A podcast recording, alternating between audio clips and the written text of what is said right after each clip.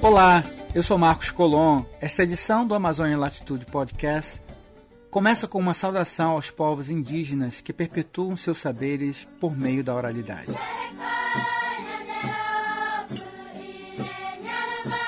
Na voz das crianças Guarani, saudamos igualmente o professor José Ribamar Bessa Freire, que, por sinal, acha um absurdo que as universidades brasileiras não ensinem o Guarani, língua viva falada em vários países do Mercosul. Professor Bessa Freire é doutor em letras e professor da pós-graduação, mestrado e doutorado em Memória Social da Universidade Federal do Estado do Rio de Janeiro, Unirio, onde coordena o Laboratório de Pesquisa e Oralidade Laboral Unirio, e da Faculdade de Educação da Universidade do Estado do Rio de Janeiro, UERJ, onde coordena o Programa de Estudos dos Povos Indígenas Proíndio UERJ. Na companhia da jornalista Cecília Pessoa, que também participa desse bate-papo, Vamos juntos saber o que o jornalismo precisa aprender antes de se aventurar a cobrir os assuntos que têm relevância e impacto na cultura indígena. Cecília, é um prazer ter você aqui com a gente. Prazer é nosso. Professor Ribamar Bessa Freire, é um prazer tê-lo conosco. Tudo bem?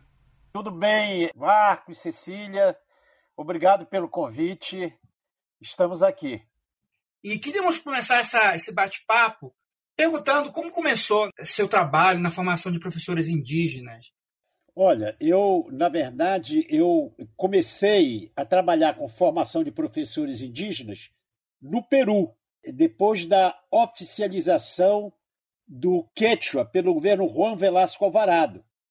Eu estava exilado, a minha mulher, que é linguista, Consuelo Alfaro Lagório, ela foi a, a primeira é, diretora de educação bilíngue lá do Ministério da Educação do Peru. Então, eles organizaram vários cursos do Ministério e me convidaram para dar um desses cursos, no Cusco, para professores das várias línguas quechua e de algumas línguas amazônicas. Algumas que, inclusive, são compartilhadas com a Amazônia brasileira como o Axaninca. E eu, a, a partir daí, então, eu é, é, comecei a me envolver. Quando eu voltei do exílio, é, eu voltei para a Universidade do Amazonas, é, para Manaus, e fiz concurso para a Universidade do Amazonas. Lá eu me integrei, me reintegrei, porque eu sou amazonense. Houve uma reunião de criação do CIMI, o Conselho Indigenista Missionário, a Regional Norte. E eu participei disso com Dom Tomás Balduino, Dom Pedro Casadaglia. E aí eu, eu propus, e o CIMI aceitou, criar um jornal só sobre a questão indígena. O jornal Porantim. Porantim, que é o nome de um remo sagrado dos índios Saterê Maué. É, na verdade, é como se fosse um livro também, né? porque aqueles desenhos têm uma função mnemônica e eles podem ser lidos para contar a, as narrativas míticas de criação do mundo dos Sateremaué. E, e, e a partir daí, então, eu me envolvi num processo de luta e de reivindicação por uma educação bilíngue, específica e diferenciada para os índios do Brasil, como tinha ocorrido no Peru. E foi uma luta muito grande.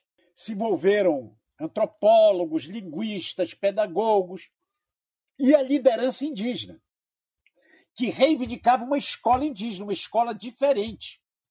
Com a Constituição de 88 e depois a LDB de 1996, o Brasil reconhece, enfim, essas culturas e línguas indígenas não como entrave para a unidade nacional, como foi considerado durante 500 anos, quase, né? mas eh, como algo, essa diversidade linguística cultural, como algo que enriquecia a cultura brasileira e que é, nós deveríamos zelar. Não era apenas uma questão de tolerância dessa diversidade, agora era para estimular a diversidade, porque ela é muito boa não apenas para os índios, mas para o Brasil e para a humanidade manter essas línguas. Então, essa luta por uma escola indígena, ela foi vitoriosa. E aí vinha o seguinte: quem é que vai ser o professor dessas escolas indígenas? Bom, se são escolas bilíngues, interculturais, específicas e diferenciadas, depois a gente pode definir cada um desses conceitos, mas também a formação dos professores devia ser uma formação específica. Você não podia formar professores indígenas como você forma professores não indígenas. Porque é, tinha aí as línguas, os saberes tradicionais, né? e todas essas particularidades dessas culturas. E aí nós começamos, então, um processo de, de, de formação de professores indígenas.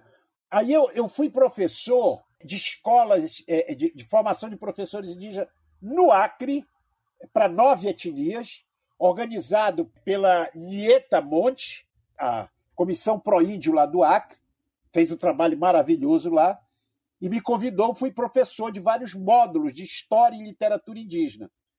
Depois eu participei também na formação de professores indígenas no Alto Solimões, para índios ticuna, fundamentalmente, mas também depois para os cambebas né, que participavam é, desse processo. Formei professores indígenas do nível médio.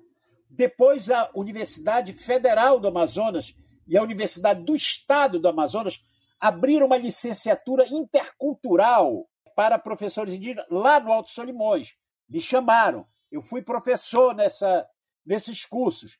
E aí é, passei a dar aulas de formação de professores em licenciaturas interculturais, em módulos, na UFMG, a Federal de Minas Gerais, né?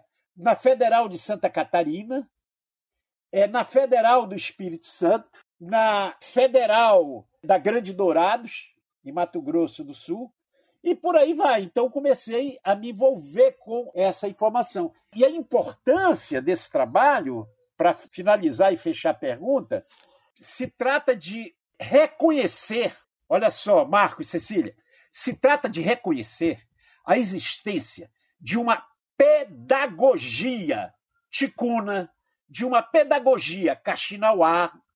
Não existe uma única forma de ensinar e aprender. Os índios, a Constituição garante, a LDB também, os índios têm seus processos próprios de aprendizagem.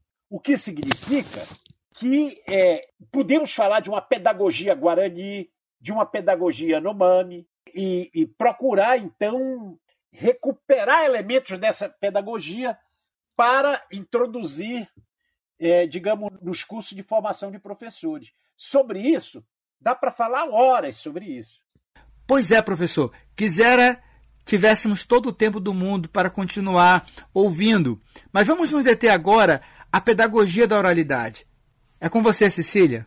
Eu fiquei curiosa com essas pedagogias. O senhor poderia dar um exemplo?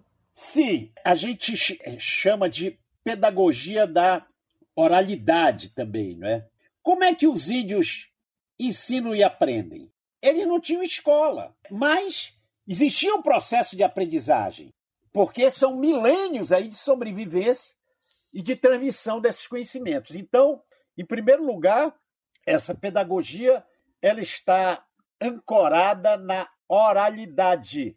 Em segundo lugar, tem um artigo primoroso do Florestan Fernandes sobre a educação entre os tupinambás. Não é um trabalho de campo, né, porque os tupinambás é, é do século XVI, mas ele percorre a documentação histórica para falar dessa pedagogia. Eu tenho um artigo publicado na revista Teias, da Faculdade de Educação da UERJ, que eu defino um pouco essa pedagogia. Em primeiro lugar, ela se baseia em alguns princípios filosóficos. Primeiro, o que tipifica para os índios uma ação como educativa não é a pessoa ou entidade que realiza, é a natureza dela. E, e aí, como um outro princípio, se aprende em todo momento e em todo lugar. E o terceiro, quem ensina sabe para quem ensina. Então, é, é uma pedagogia que não. Que prescinde, prescindia também, né, é, historicamente, da figura da escola e do professor. Em segundo lugar, também, né, quando o, o Brasil, depois da Constituição da LDB, criou um sistema de educação indígena, Cecília, hoje são mais de 2.700 escolas indígenas, bilíngues específicas, interculturais, diferenciadas, em todo o Brasil. Algumas funcionando muito bem, da perspectiva dos índios, outras não tão bem, mas elas estão aí com mais de 250 mil alunos indígenas. Isso é um dado do INEP. Né? Então, elas estão tentando conciliar a instituição escola, que eles desconheciam, essa instituição, com esses processos próprios de aprendizagem, com essas pedagogias particulares.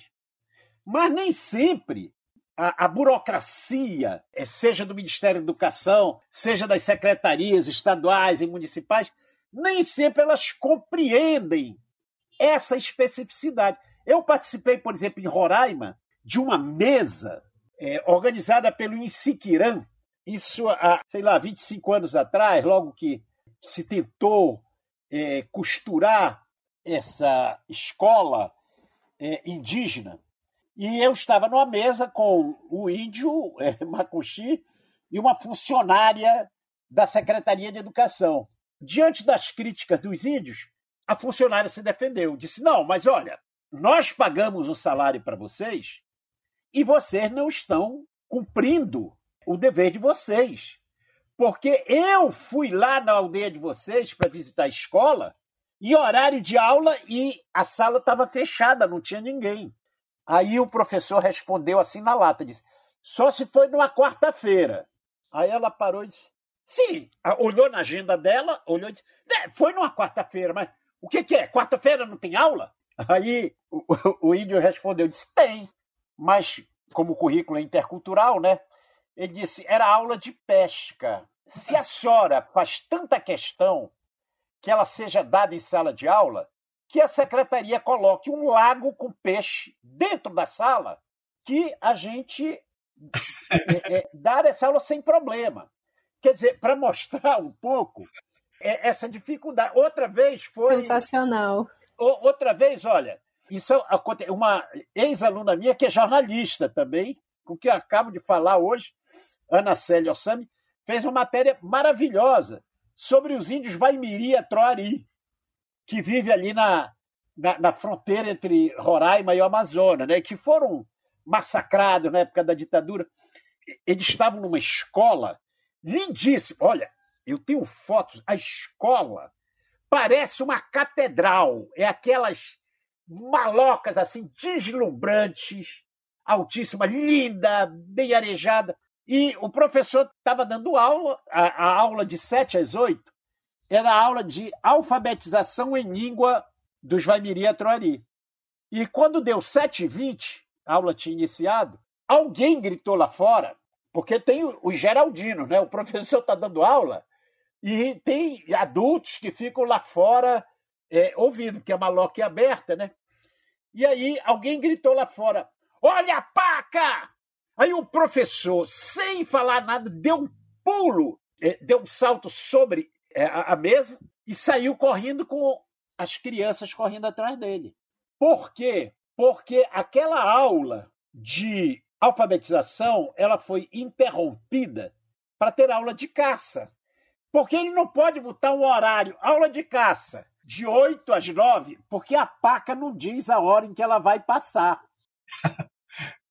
Então, é, é uma escola que tem que estar, digamos, atenta para essas diferenças, contemplando essa diversidade né? e contemplando essa diversidade, inclusive nos processos de ensinar e aprender. Olha só, os um índios... currículo vivo, né? altamente dinâmico, pode mudar a qualquer momento. Isso, olha só, eu visitei uma escola guarani aqui no Rio de Janeiro, e, e aqui na, na UBA Sapucai. Eu levei 30 alunos meus da Faculdade de Educação da UERJ. Passamos o dia todo lá, dentro da escola, conversando com professores, com algumas crianças, etc. No final, já finalzinho da tarde, a gente almoçou lá com eles, etc. No finalzinho da tarde, quando a gente ia embora, uma aluna bolsista minha do, do Programa de Estudos dos Povos Indígenas da UERJ levantou a mão e disse: Professor, para o professor Guarani, né? O Algemir disse: Você já falou de tudo.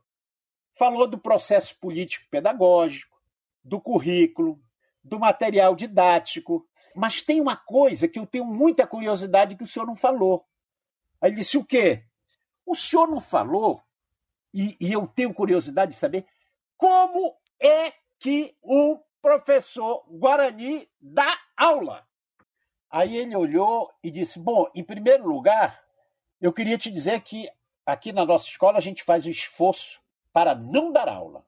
Aí ela disse: Mas como? Numa escola que não dá aula? Vocês são pagos para é, isso. Ele disse: Não, a gente trabalha o tempo todo. Mas aula, aula, a gente só dá quando vem alguém da Secretaria de Educação.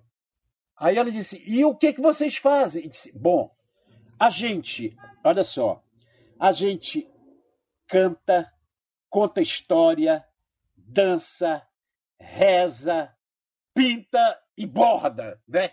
Quer dizer, tudo aquilo que constitui os processos próprios de aprendizagem. Eu até disse para os alunos, meio assim, para não, não ser uma provocação muito grande, né? Eu disse: meu grande sonho é ter uma escola que tenha na frente dela uma, um cartaz dizendo: nessa escola não se dá aula. Entendendo por aula essas coisas, Cecília, Marcos, que nós sofremos em algum momento da nossa vida, umas coisas chatas, é, desvinculadas da realidade, etc. Então, essa coisa do aulão é que ele, eles estavam criticando. Se trata de recuperar esses processos de aprendizagem. Por exemplo, contar história. Olha, é, como é que os índios ensinam? Eles ensinam através de história. Numa sociedade que não tinha livro, que não tinha escrita alfabética, mas tinha outras escritas, né? é, numa sociedade como essa, é, você é, é, ensina contando histórias. Olha só, tem os tupinólogos, eu falo isso no meu livro, Rio Babel, a história das línguas da Amazônia. Os tupinólogos da segunda metade do século XIX e do iníciozinho do século XX, eles sacaram isso. O Couto de Magalhães, é, que foi presidente da província do Pará, escreveu um livro maravilhoso, O Selvagem. Ele recolhe alguma dessas histórias. Como é que ele se aproxima dela? Ele está chegando no Pará, ele não conhecia a Amazônia, ele era mineiro, ele estava num barco na primeira classe e ele olhava lá embaixo, na terceira classe, um cara só de calção, arrodeado de outros caras lá, e falando, e ele não ouvia por causa do ruído do motor. E de repente ele via que o pessoal caía na gargalhada. Aí ele resolve descer para ver o que, que era aquilo. Ele desce, não entendeu nada. Por quê? Porque era 1865, é, 1865, 70. Nessa época, grande parte da Amazônia falava em Nhangatu, a língua geral. E o cara estava contando essas histórias em língua geral. Aí ele pede para traduzir. Traduzem. Puta, o cara ficou tão apaixonado pelas histórias que ele decidiu, ele aprendeu o Nhangatu. Ele fez uma, uma, uma gramática do, do Nhangatu só para recolher essas histórias e recolheu dezenas de histórias. O outro cara foi o Barbosa Rodrigues, um botânico, professor do Pedro II aqui no Rio. O cara vai para Manaus em 1875, na época já que a borracha começava a, a levar muita grana, muito dinheiro para a Amazônia. Aí o cara chega lá e pergunta para organizar o um Museu Botânico. Ele viu algumas plantas que ele não conhecia aqui aqui do Rio, né? E aí ele pergunta, como é o nome dessa planta? Ele disse que os índios e os caboclos nunca respondiam. O nome dessa planta é tal. Não. Ah, essa planta? o cara contava uma história em que a planta aparece como protagonista. E o Barbosa Rodrigues sacou essas histórias, na verdade, são os livros, enciclopédias, escolas desses povos oralizados. Você conta. Tem uma história deliciosa que eu é, recriei, está no meu blog, que é a sogra do jacamim. O jacamim é um pássaro lá da Amazônia, tem umas variedades, quatro ou cinco variedades, é um pássaro preto, etc. A sogra do jacamim, ela estava na, é, na janela e ela vê o jacamim no terreiro ciscando, comendo cimentinha, comendo os insetos. E aí ela olha e com aquela sinceridade que sogra tem, né, ela diz assim: Meu genro, você é muito feio. Aí ela, ela descreve eles. Essa cristazinha ridícula na tua cabeça, essas asinhas curtas, essas pernas compridas. Aí ela vai descrevendo o jacami. Já mostrou como é que ele se alimenta, descreveu fisicamente como ele é. Aí ela diz: Eu vou buscar a beleza para você na floresta. Ela pega um saco e entra na floresta, gritando: Beleza, cadê você? Beleza, cadê você? Passa o, o, o Irapuru, canta. Ela agarra o canto do Irapuru e coloca dentro do saco. Aí passa o roxinol, com aquele olhar meigo, ela pega meiguice do olhar do roxinol e vai fazendo isso com cada pássaro e vai descrevendo cada pássaro. No final, ela leva o saco, chama o, o genro dela, o Jacami, e diz: Olha só, você vai tomar banho agora, porque você está fedendo muito, e depois você bota todas essas coisas, você vai ser a ave mais linda da floresta, porque toda a beleza da floresta está dentro desse saco. Ele vai tomar banho, e a água estava muito gostosa, ele demora, quando ele sai, tinham roubado o saco. Aí ele vai nuzão lá na frente da sogra, e a sogra é, pergunta: Ô, oh, coisa feia, cadê a beleza que eu te trouxe? Ele disse: roubaram. Ela disse: Tu, além de abestado, é, além de feio, tu é, tu, é leso e abestado. Aí ela pega é, é o genipapo, esfrega, esfrega, esfrega nele, por isso que ele é, é, é, é negro, né? com a cor do genipapo. Bom, o que, que essa história ensina? É um tratado de ornitologia, um mini tratado de ornitologia das aves amazônicas. Eu escrevi um livro de história infantil que saiu há, há um ano pela editora do Brasil, chamado Cascudinho, o, o Contador de História.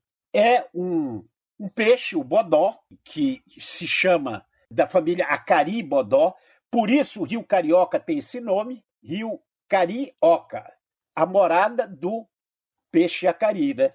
Ele é um peixe que vive na lama. Quando o rio seca, ele consegue sobreviver quase um anfíbio. E nesse livro, que é dirigido para as crianças, eu conto as histórias que o Cascudinho contava. Né? Então é isso, quer dizer, isso é a pedagogia da oralidade. Cheia de poesia, antes Cheia de mais de nada. poesia que divertem ao mesmo tempo que ensinam. Cecília, como é que a gente iria ensinar sobre o espaço da Amazônia numa, numa sala? Não Olha, tem a menor condição. é, a gente iria e os pássaros da Amazônia usariam o quadro, talvez. Né? É, as classificações são essas, para os meninos decorarem. Quando eles contam história. Sim, e o cara aprende sem saber que está aprendendo. Ele Uhum. nem sabe que está aprendendo, por isso que não dói.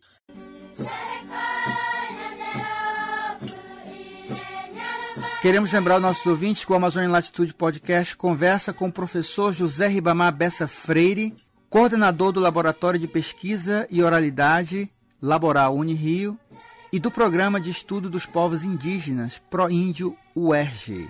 Seguimos com mais uma pergunta da jornalista Cecília Pessoa.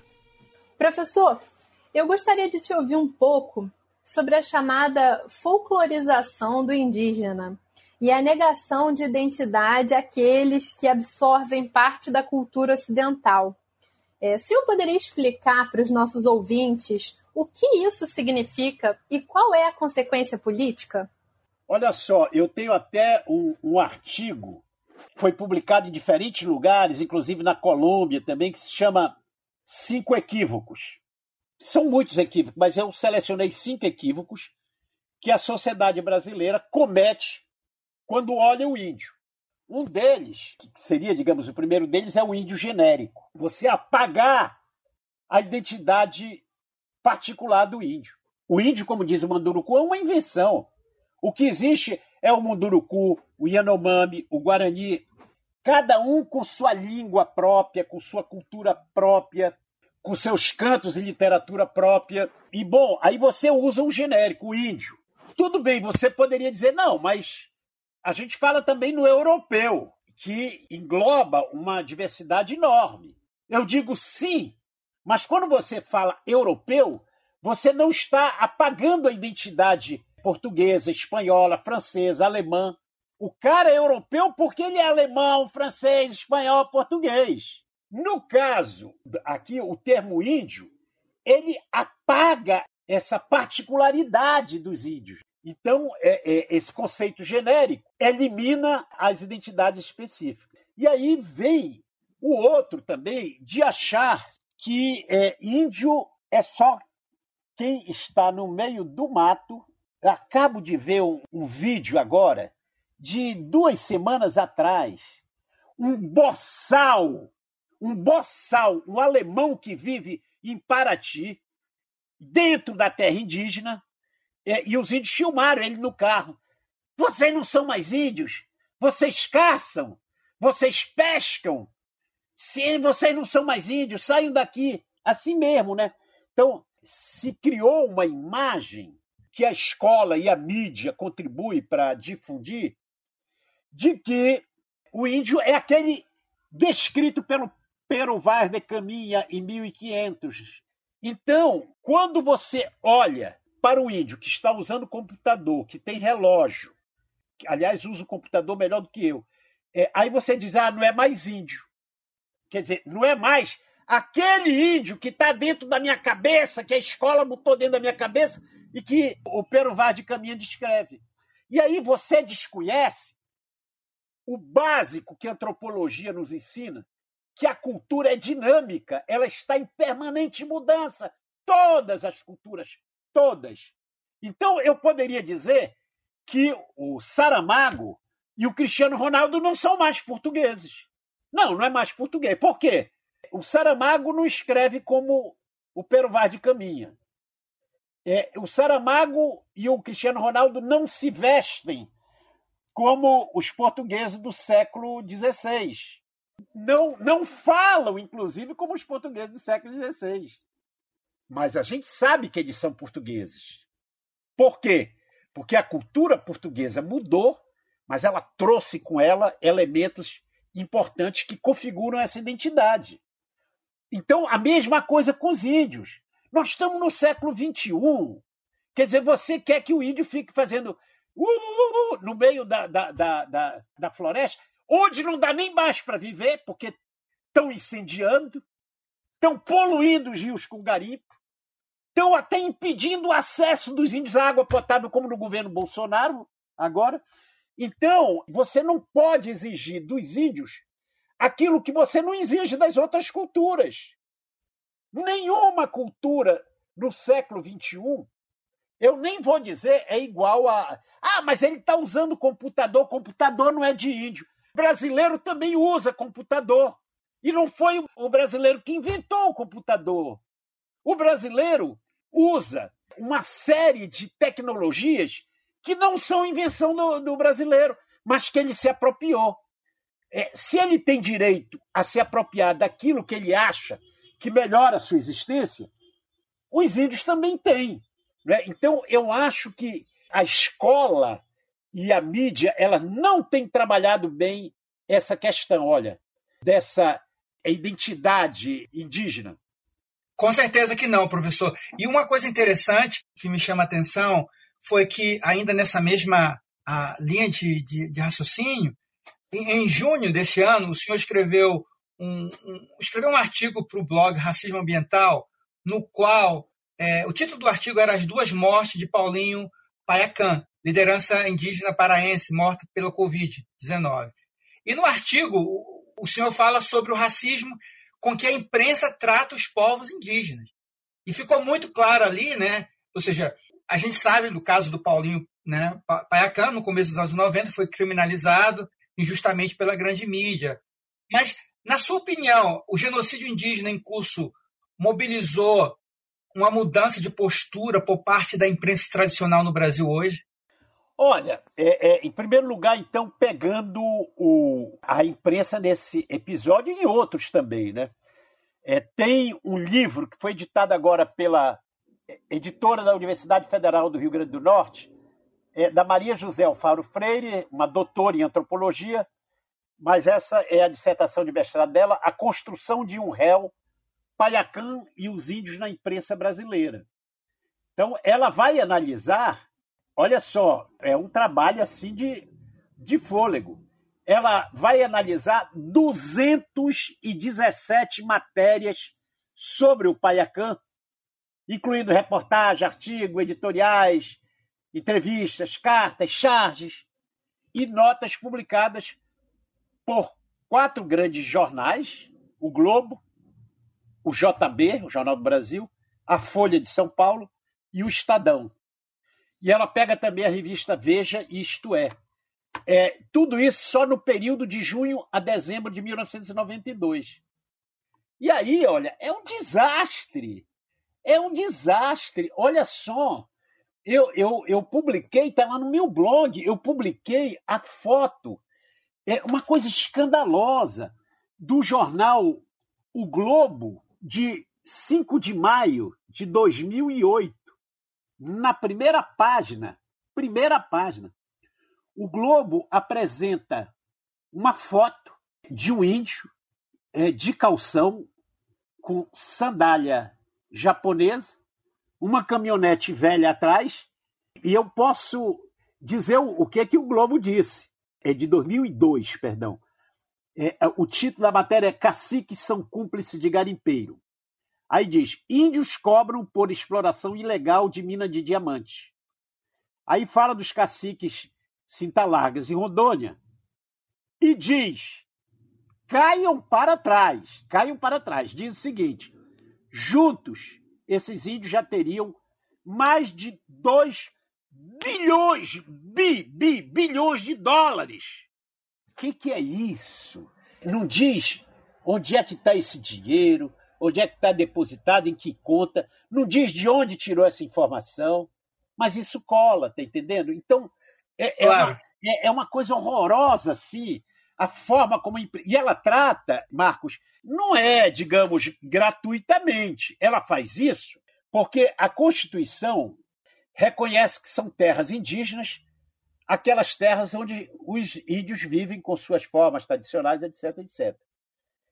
Então, a Constituição de 88 repactuou. É como se ela dissesse para os índios: olha só, vocês eram dono de 100% do território que é hoje o Brasil. Vocês perderam 87%. Perdeu, Playboy, né? O que perdeu está perdido. Mas, mas, diz a Constituição, os 13% que sobraram, a Constituição cidadã, né, capitaneada pelo Ulisses Guimarães, diz: e o que vocês conservaram nesses. Isso nós garantimos. O Estado garante que não vai mais ser invadido como foi nesses 500 anos. Vocês não têm a propriedade, vocês não podem vender, dar como garantia. Essas terras pertencem ao Estado, ao Brasil, à União. Vocês têm o uso fruto permanente e perpétuo dessas terras. É isso que diz a Constituição. Olha como eles tratam. Quando é para discriminar, eles chamam de índio. Agora, quando é para discutir a questão da terra, aí diz: não, não são mais índios. Por quê? Porque se não são mais índios, é, perdoa, mas sai fora, porque você não é mais índio e não tem direito a usufruto dessa terra.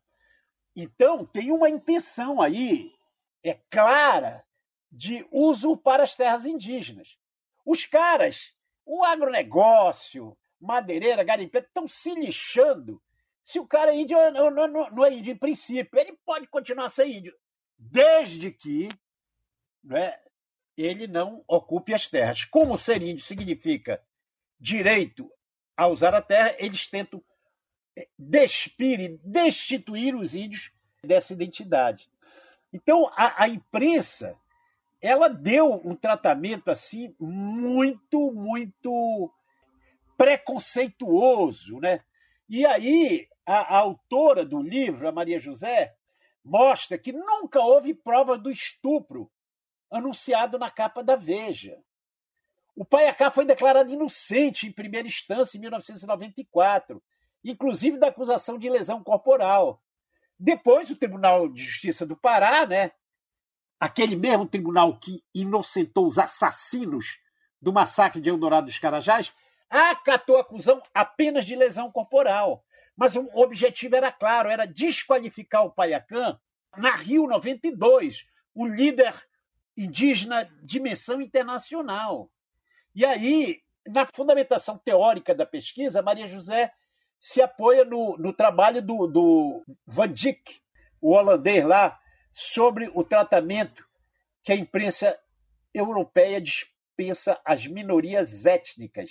Ele vai questionar o princípio da neutralidade e da objetividade dos meios de comunicação e propõe que a mídia seja estudada como uma instituição social submetida a um conjunto de demandas políticas, sociais, econômicas e técnicas.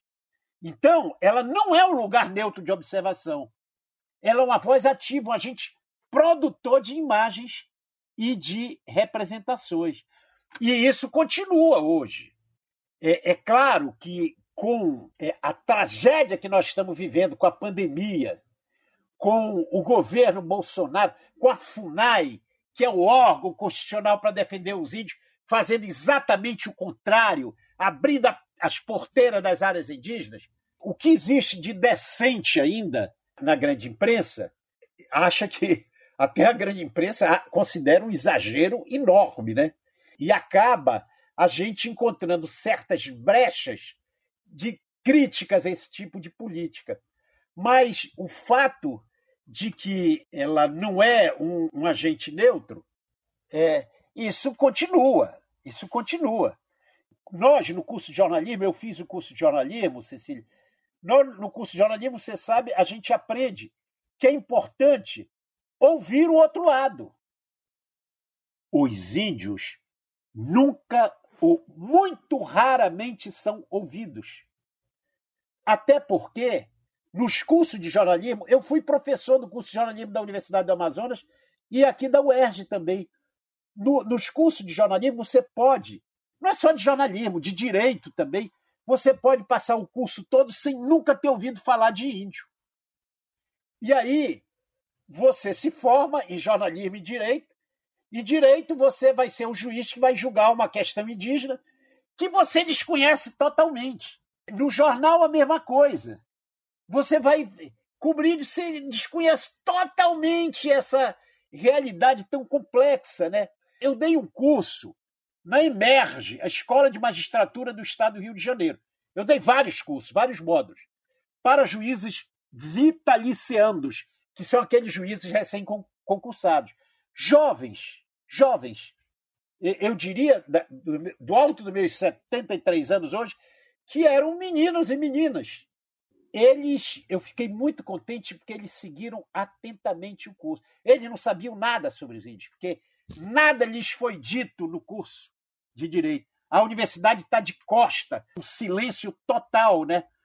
Mas eu falei para eles, então, sobre os, o, o, direito indígena, eles ficaram é, muito atentos, fizeram perguntas muito interessantes, porque eu falei para eles da, da jurisprudência. Os índios têm é, códigos penais, tem, tem um livro fantástico de um juiz argentino, como juiz julgou vários casos dos índios guaranis, e aí, quando ele se aposentou, ele decidiu fazer o doutorado em antropologia e fez sobre o direito guarani, mostrando que existe um direito e com histórias assim fantásticas que eu, eu que mereceria um tópico à parte essa do direito. A mesma coisa com o jornalismo.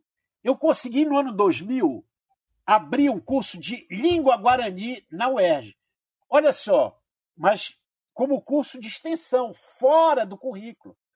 Olha só, qualquer aluno de uma universidade pública federal, se quiser estudar latim, que é uma língua é, considerada, digamos, morta, porque ela já não é mais falada é, correntemente, é, ele vai encontrar, a universidade oferece latim antigo. Grego antigo, se ele quiser estudar grego antigo, a universidade oferece. E é bom que a universidade ofereça ensino de latim e de grego, porque a formação da língua portuguesa está aí. Agora, nós temos uma língua, por exemplo, aqui no Rio de Janeiro, que é falada no Rio, a língua guarani. As línguas indígenas estão fora da academia. Não constam do currículo dos cursos universitários no Brasil. E o guarani é uma língua que é viva. Ela é falada é, nos estados do Mercosul, no Brasil, no Paraguai, na Argentina, na Bolívia. E, além disso, é uma língua falada em mais de 100 municípios brasileiros. Como é que uma língua dessa, que contribuiu para a formação da língua portuguesa falada no Brasil, o Antônio Weiss, no dicionário dele do português falado no Brasil, tem 228 mil verbetes mais de 45 mil são de línguas indígenas. Quer dizer, como é que uma língua dessa, que marcou a nossa forma de falar, está fora da, da, das nossas universidades? Isso é uma aberração. Aí eu consegui é, que o índio guarani, o Marcelo, no ano 2000, fosse dar um curso de língua guarani. Na inauguração do curso, a TV Bandeirante me telefona e diz: Ah, professor, nós sabemos que vocês vão dar o curso de língua guarani e gostaríamos de fazer uma tomada aí na abertura do curso. Poxa, eu fiquei feliz da vida, né? Eu disse, não, venha, venha assim que. Aí ela disse, mas professor, tem uma condição, já mudando o tom de voz, né? Eu estranhei, porque não fui eu que chamei ela. Ela que estava querendo, e ela estava impondo condições. Eu disse, qual é? Ela disse, o índio tem que estar vestido a caráter de, tanga, de tanga e cocar. Voltando eu fiquei louco. né? Parecia Hã? que era a primeira vez que estava sendo prestigiado, mas é. não. Mas não, pois eu... é, eu fiquei louco. Sabe o que, que eu disse para ela? Uhum. Eu, eu, eu disse: olha só, eu sou jornalista também. Eu vou abrir um curso para vocês. É uma disciplina que tem um nome comprido que diz o que o jornalista deve saber para fazer a cobertura sobre os indígenas do Brasil. Porque não é possível. De... Aí eu, eu peguei pesado. Ela disse: Não, professor, mas é porque eu vi uma foto dele no Museu do Índio de Cocar e de Tanga. Eu disse: Ele estava representando para crianças. Ele não usa cocar nem tanga na aldeia dele, nem na aldeia dele. Ele estava fazendo uma representação, como no carnaval. Alguém se veste de Napoleão, ele não se transforma em Napoleão. Quer dizer, é assim.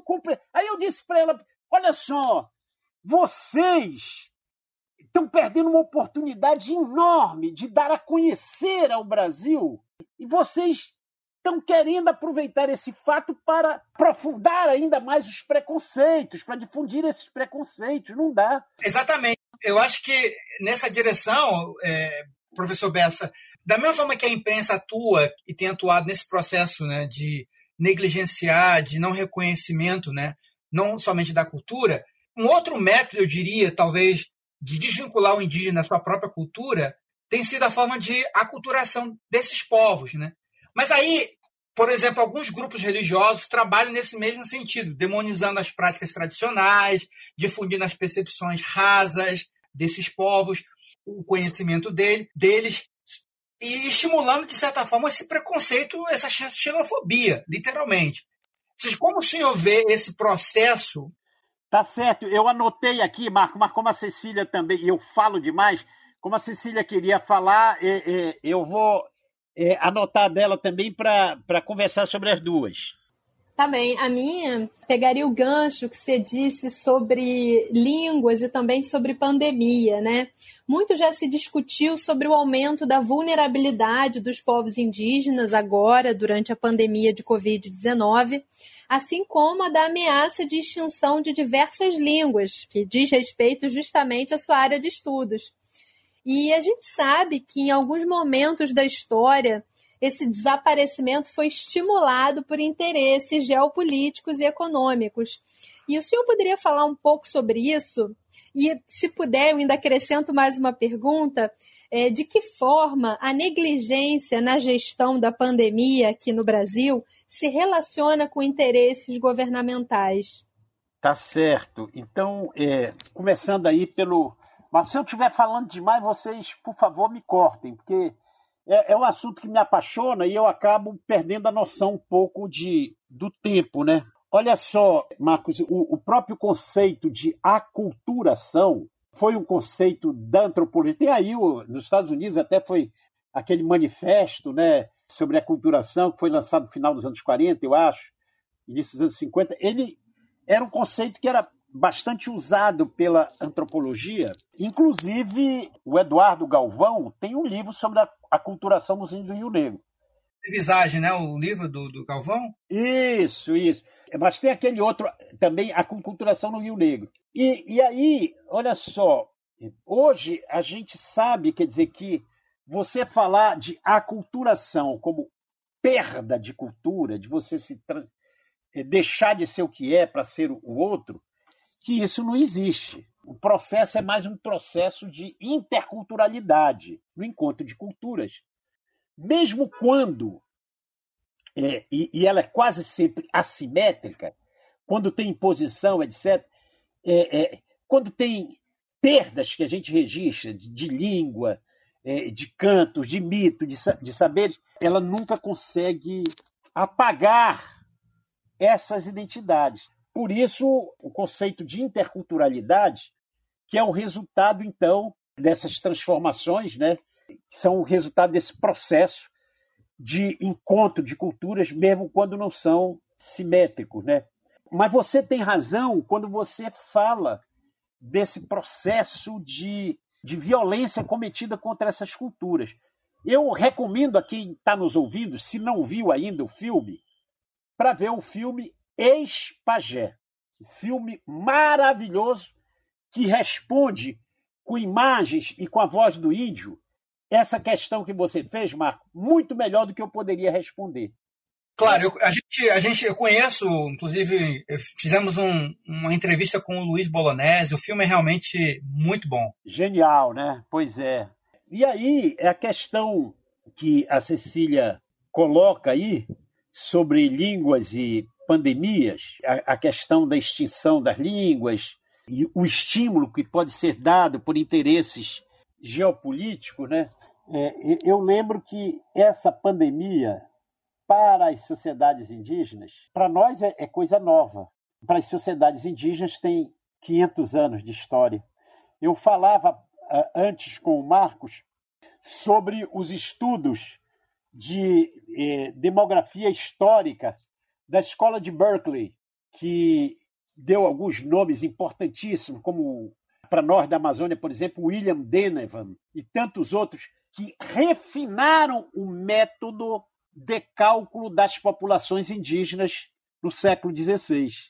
E eles chegaram a conclusões assim, que dizer que o território que é hoje o Brasil era habitado por mais de 10 milhões de índios. E, e, e essas doenças trazidas pelo colonizador, elas foram responsáveis para dizimar grande parte dessa população. O sistema de trabalho, estamos falando com o Marcos hoje, o, o John Hemming, no Red Gold, ele, ele, ele, descreve muito bem esse sistema de trabalho, como o David Sweet também. Você conhece, Marcos, a tese do David Sweet? Claro, o David Sweet era da minha universidade de Wisconsin. Eu estudei, fiz meu doutorado em Wisconsin. O David Sweet é, é, é de Wisconsin. Ele estudou lá, inclusive a tese dele foi uma fonte de consulta para mim durante. É, eu, eu já até cobrei um pouco dele por, por, por, por e-mail. É, é, a, a publicação desse livro, mas é, tem pessoas que são muito escrupulosas né, e, e querem assim ver certos, certas lacunas e aí esperam preencher para publicar. Eu disse: não publica logo, porque a tese dele me ajudou enormemente no curso de História da Amazônia que, que eu, eu dei lá no Amazonas e, e, e, o curso de História, os módulos que eu dou para os índios. Né? É um livro muito, muito interessante, um, uma tese muito, muito interessante que merecia ser transformada em livro. Mas essa questão, então, que a Cecília levanta, da língua e pandemia, os índios têm essa, essa história. Aliás, um parênteses aqui. Outra lacuna, hein? Pô, eu fui dar um curso aqui na UERJ é, é, para o pessoal de História, curso de História Indígena, e aí me pediram para dar um curso de Demografia Histórica, eu coloco a bibliografia no quadro. Quando eu olho, eu disse, pô, os alunos, alunos de graduação, né? Eles vão pensar que eu sou pedante, porque a bibliografia estava toda em inglês. Eu disse: olha só, vocês me desculpem, é, mas nunca foram traduzidos esses artigos ao português. E olha, é Berkeley, Califórnia.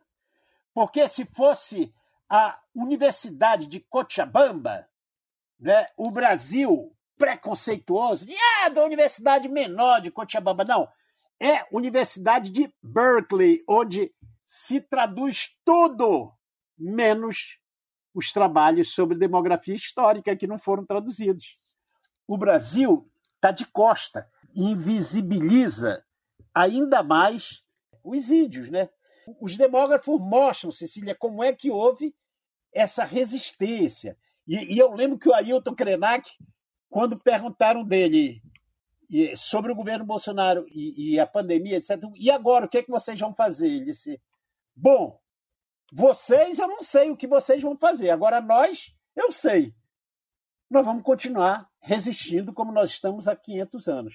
Essa pandemia ela tem uma consequência trágica que é sobre o que a gente falou no início da entrevista, que são esses saberes tradicionais registrados em narrativas, contos, cantos, ameaçam desaparecer. Olha só, já morreram pela Covid 146 mil brasileiros, mais de 200 mil americanos. A gente chora, é, é, lamenta, mas o Brasil e os Estados Unidos continuam, porque foram indivíduos que morreram, que dói muito, a gente deve chorar a perda deles, mas eles não colocam em risco a identidade eh, norte-americana ou brasileira. Agora, olha só, se morrerem os índios Tuiuca, onde eu, com quem eu trabalhei também, ele fica ali na cabeça do cachorro, na fronteira com a Colômbia. Tem 500 índios tuiuca no lado brasileiro e 500 na Colômbia. São mil índios tuiuca. Se morrerem mil índios tuiuca, não são só mil indivíduos que morrem.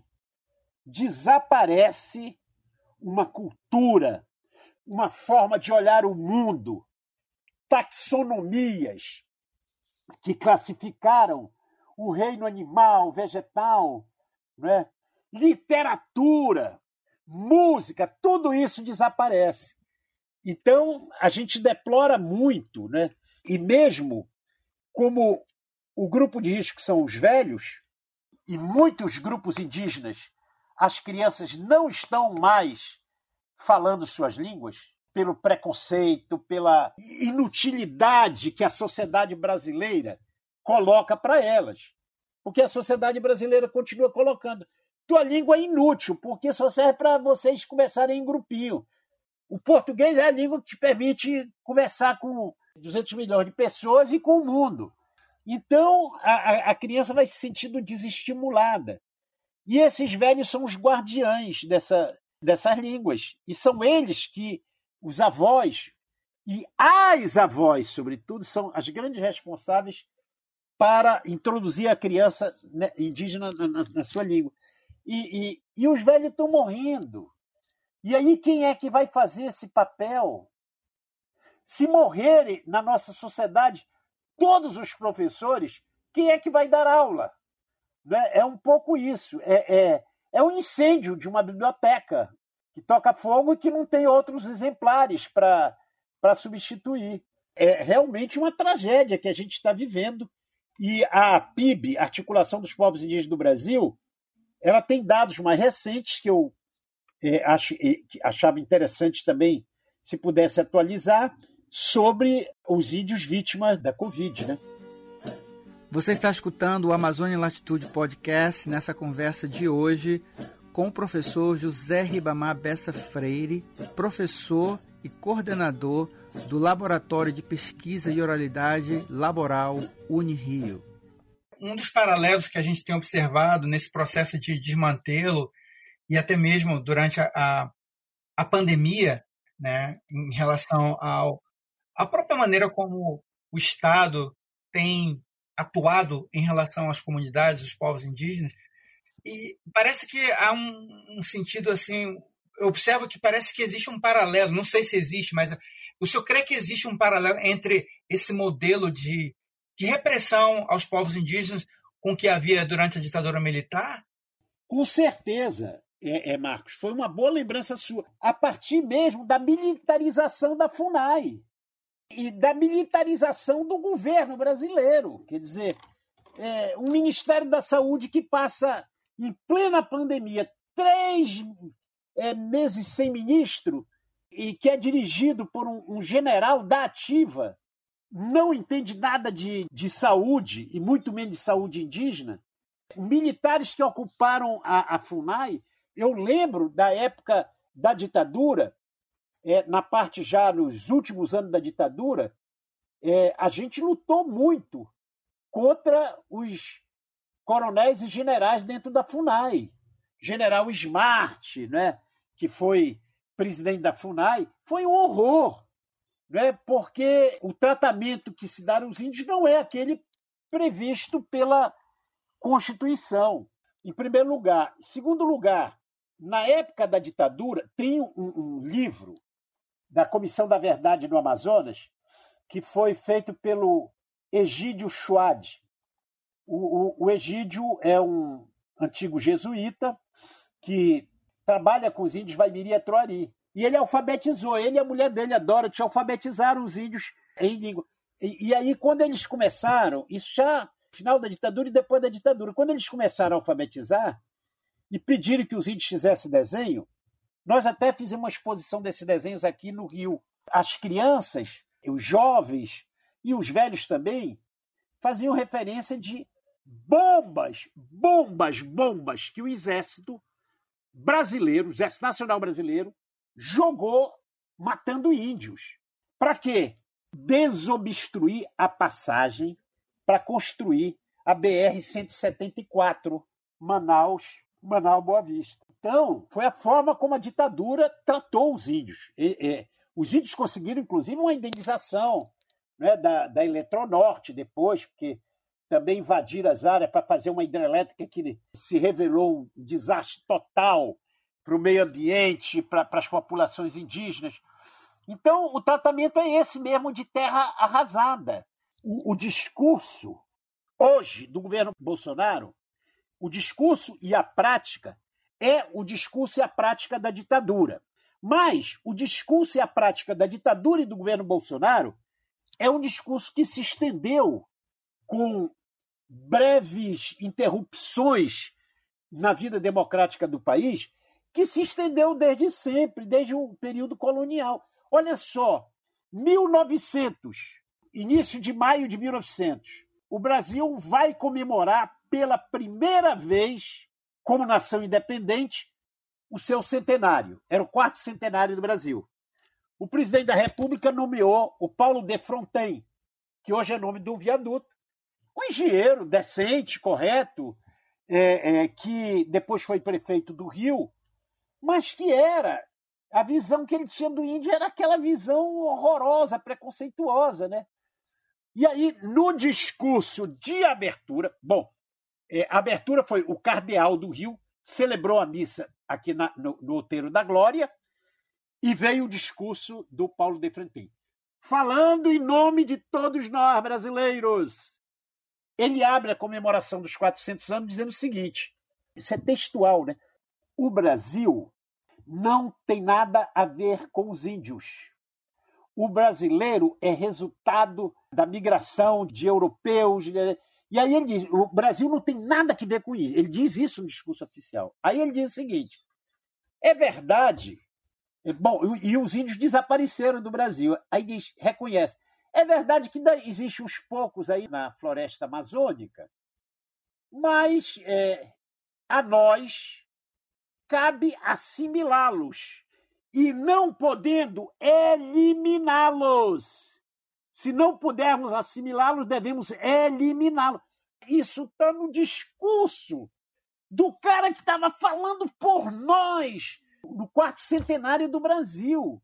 Aí Chega eu ser inacreditável. É inacreditável. Eu tenho esse discurso aí publicado. Aí eu corro para a Biblioteca Nacional, para a hemeroteca, para ver os jornais da época, porque eu digo, não, alguém deve ter reagido, deve ter dito, isso é um horror, isso é um horror. É, eu não encontrei, pode ter tido, mas eu não encontrei. Eu, com dois alunos, passamos um pente fino nos jornais daquele momento, do período, e não encontramos ninguém que se horrorizasse. Ou seja, o cara estava falando algo que estava na cabeça da maioria dos brasileiros. Aqui para nós, como o Bolsonaro quando fala contra os índios, ele está representando uma parcela importante da sociedade brasileira também, que pensa, lamentavelmente, que pensa assim.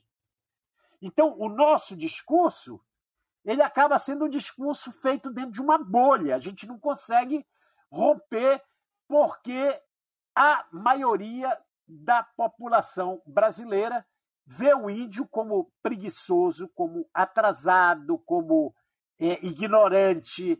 Isso é terrível. E é uma luta insana, uma luta de formiguinha. É, a Lei 11.645, sancionada no governo Lula, de março de, de 2008, ela torna obrigatória a temática indígena nos diferentes níveis de educação brasileira. Eu tenho dado oficinas para professores é, não apenas aqui no Rio, dei é, em Minas Gerais, dei no Amazonas, para discutir a aplicação dessa lei.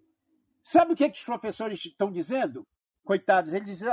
Porque eu, eu, eu digo para eles o seguinte: eu digo, olha só, se vocês tivessem um salário mensal de 30 mil dólares, eu discordaria, mas entenderia que vocês chegassem para mim e dissessem: professor, o senhor me desculpa, nós sabemos que os bandeirantes foram o esquadrão da morte que assassinaram é, milhares de índios, etc.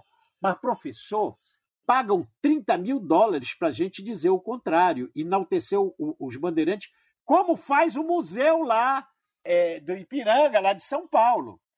É, eu digo, se vocês me dissessem isso, eu iria discordar de você do ponto de vista ético, mas eu compreenderia que tem uma razão para vocês levarem essa imagem do índio e do bandeirante para a sala de aula. O salário que eles pagam para a gente, como é que vocês aceitam? E aí a gente discute um pouco.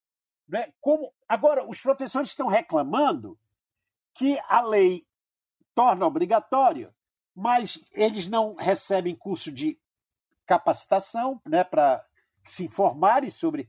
Não tem livros didáticos. Nós aqui editamos um livro no Rio, Os Aldeamentos Indígenas do Rio de Janeiro, a UER, para a sala de aula, mas é muito pouco. Né? Então, precisaria, na verdade, é, é, criar material didático, preparar os professores, e, enquanto isso, entrando assim em todas as brechas. É uma luta. Professor, eu gostaria de perguntar que futuro o senhor enxerga para os povos indígenas e, e, quais são seus sonhos, né? O que, que o senhor anseia? Olha só, o, numa conferência dada pelo Hélio Jaguaribe, o Hélio Jaguaribe, vocês se lembram, foi ministro do Collor ali, da, é, de ciência, tecnologia.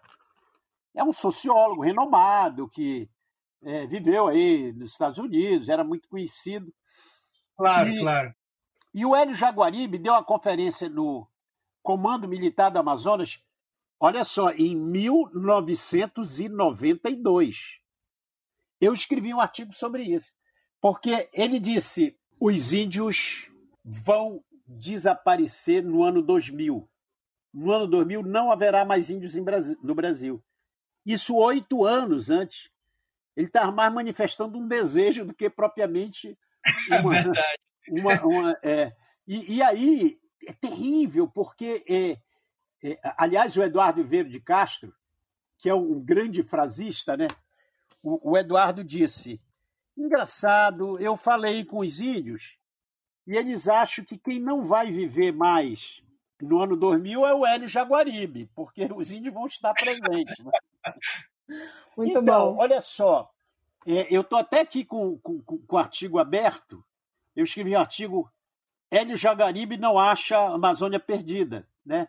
É, é, porque ele diz, ele diz o seguinte, que é, são 200 mil índios, quando, na realidade, naquele momento, pelos dados do IBGE, nós tínhamos três ou quatro vezes mais isso, é, 200 mil índios, que se tornaram donos de cerca de 13% do território nacional.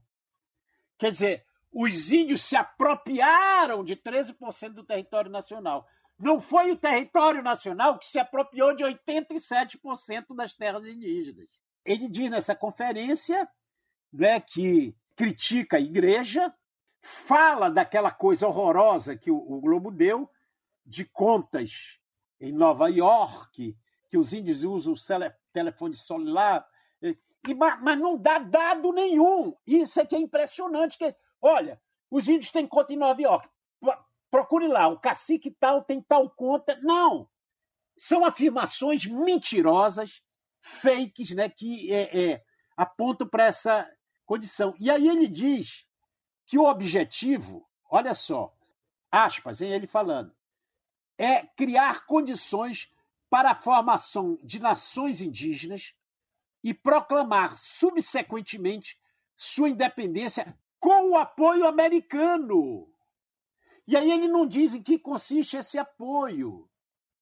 Aí eu pensei, diante de uma acusação tão grave, a gente esperava que o Jaguaribe fosse consequente e propusesse medidas para afirmar a soberania nacional.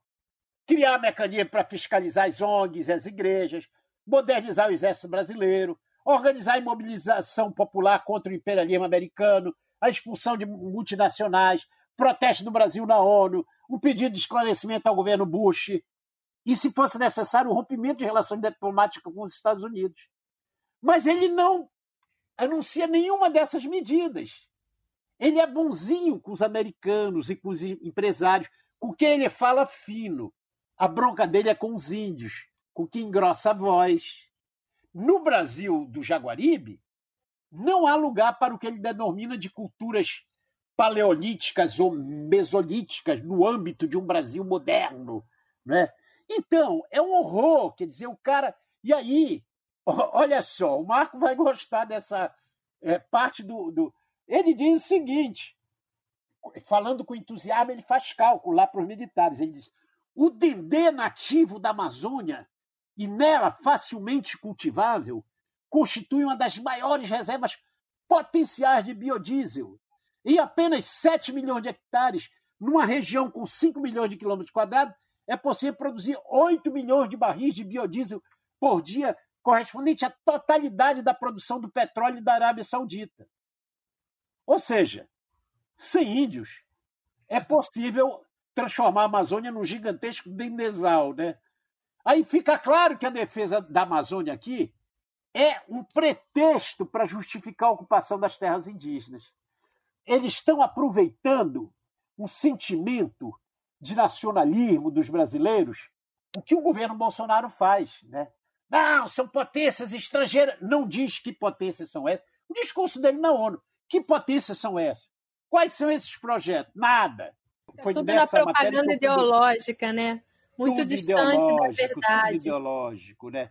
E aí eu digo, poxa, a gente conhece a, a atuação, muito pouco a atuação empresarial e partidária do Jaguaribe.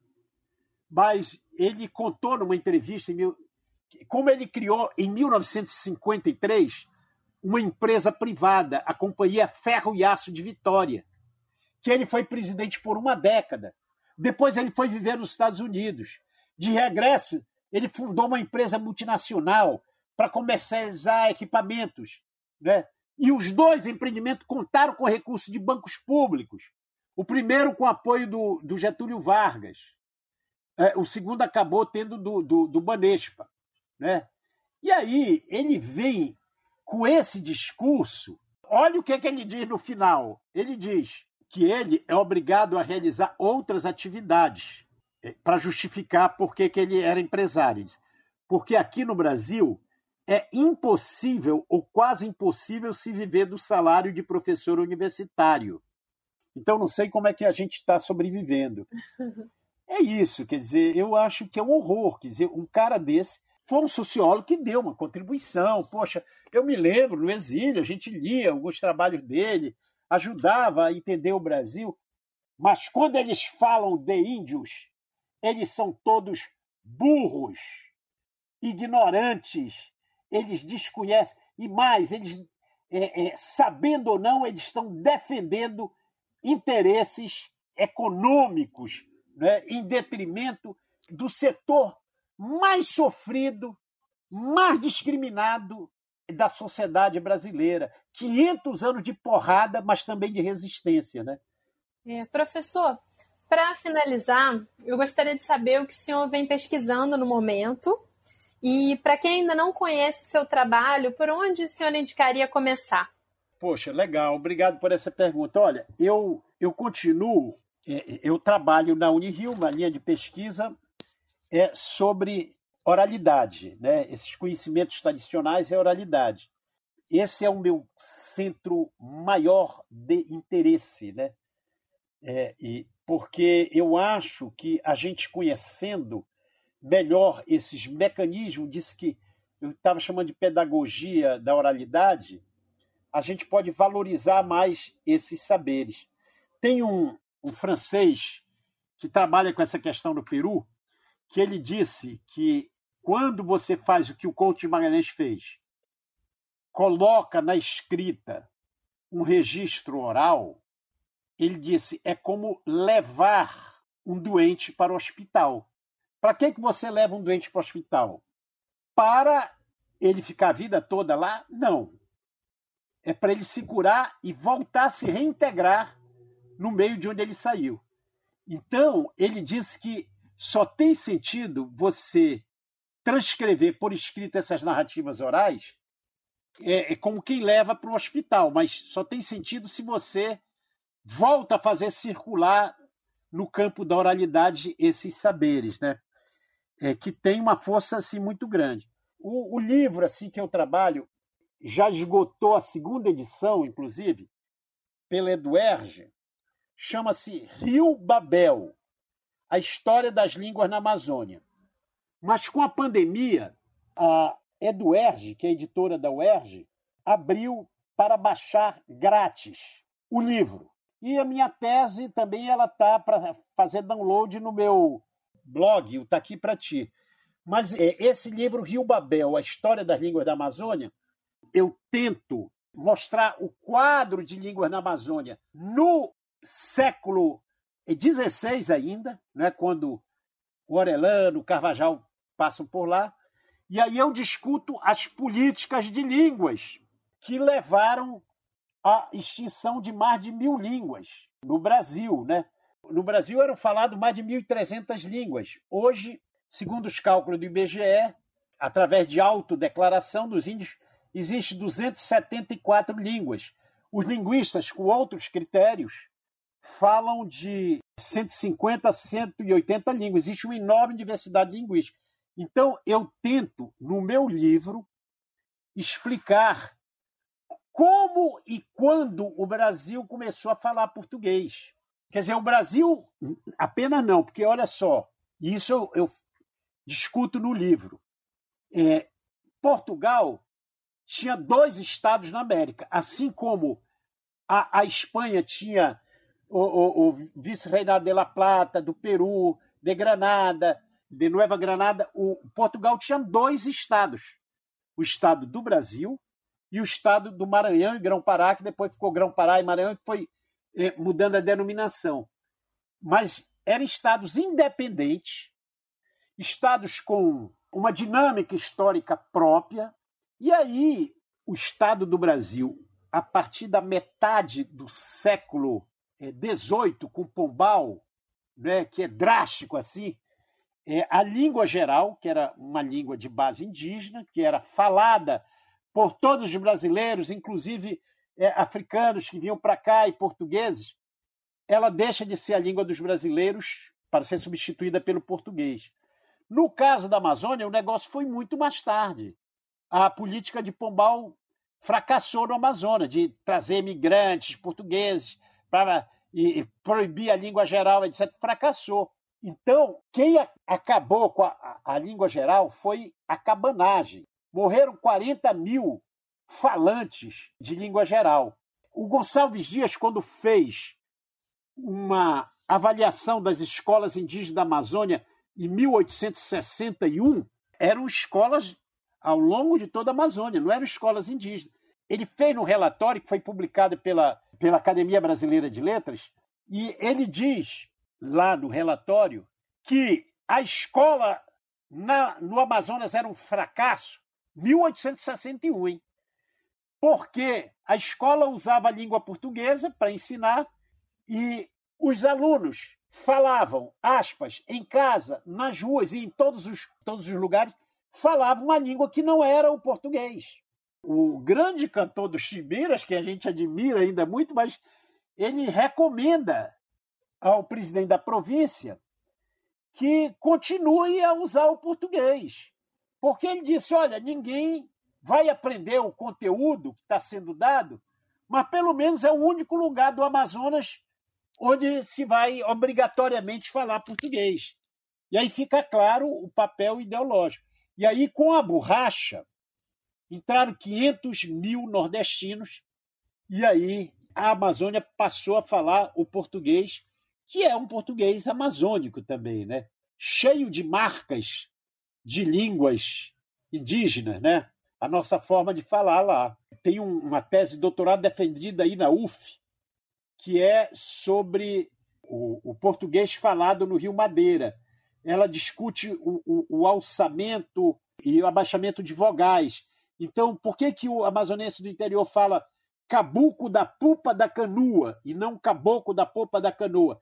E aí ela vai pegando esses exemplos para mostrar a influência das línguas indígenas. Então, quer dizer, a minha grande paixão mesmo é essa questão das línguas, né? que é o que eu venho me dedicando há, muito tempo a estudar a história dessas línguas né?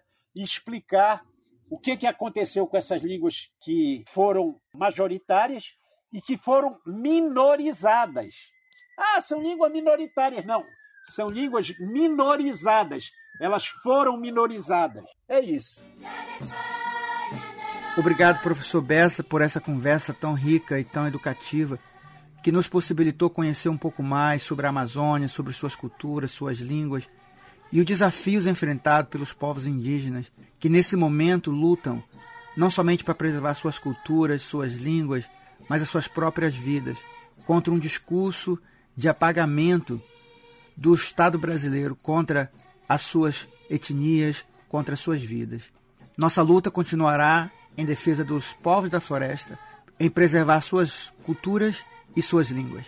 Professor Bessa, muito obrigado. Obrigado, Cecília. Obrigado, Marcos. Até a próxima. O Amazônia Latitude Podcast fica por aqui. Eu sou Marcos Colom e esse episódio teve a produção da Cecília Pessoa. Você pode continuar nos acompanhando nas nossas redes sociais, nos nossos canais e até a próxima.